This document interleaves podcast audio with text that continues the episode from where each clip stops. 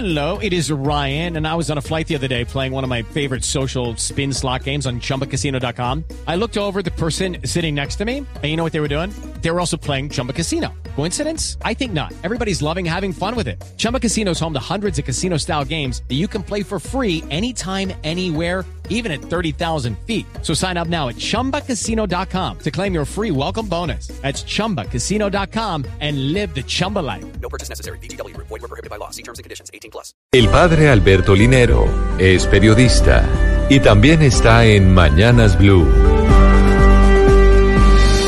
6 de la mañana, 44 minutos. Ayer quedé muy impresionado al ver una nota de Noticias Caracol sobre las condiciones con las que algunos niños tienen que ir a su escuela. El video nos mostraba cómo una decena de niños del municipio de Sardinata, en la región del Catatumbo, tienen que cruzar el endeble puente La Hamaca sobre el río Presidente para ir a estudiar. Otras veces, montados sobre enclenques balsas, tienen que navegar por este río viendo cómo los caimanes, al verlos, se sumergen para estar atentos a ver si uno de ellos cae.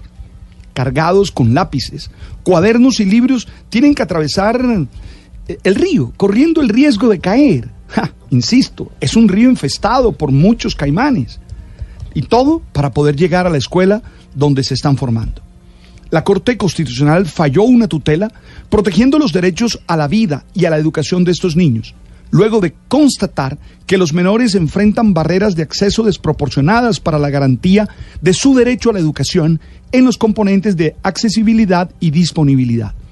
El alto tribunal ordenó a las autoridades municipales y departamentales en esa región del Catatumbo que se comprometan con la construcción de dos puentes, de manera que se evite que los menores de edad tengan que seguir arriesgando sus vidas para poder ir al colegio. En el fondo se busca hacer efectiva la protección de los derechos fundamentales de estos niños. Este tipo de situaciones son una oportunidad para que tú y yo entendamos las consecuencias del conflicto, del narcotráfico, de la corrupción y de la falta de infraestructura que no permite que existan las condiciones mínimas para que las personas puedan realizarse. Ustedes vieron al presidente Obama que insistía en estos días acá en Bogotá en la educación, en la importancia de la educación.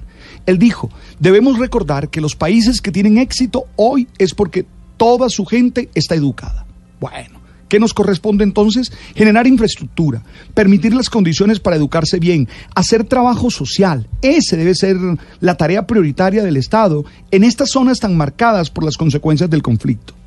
Insisto, mientras no nos importen las condiciones de los otros, las condiciones de vida de los demás, no podremos tener verdaderas condiciones para ser felices.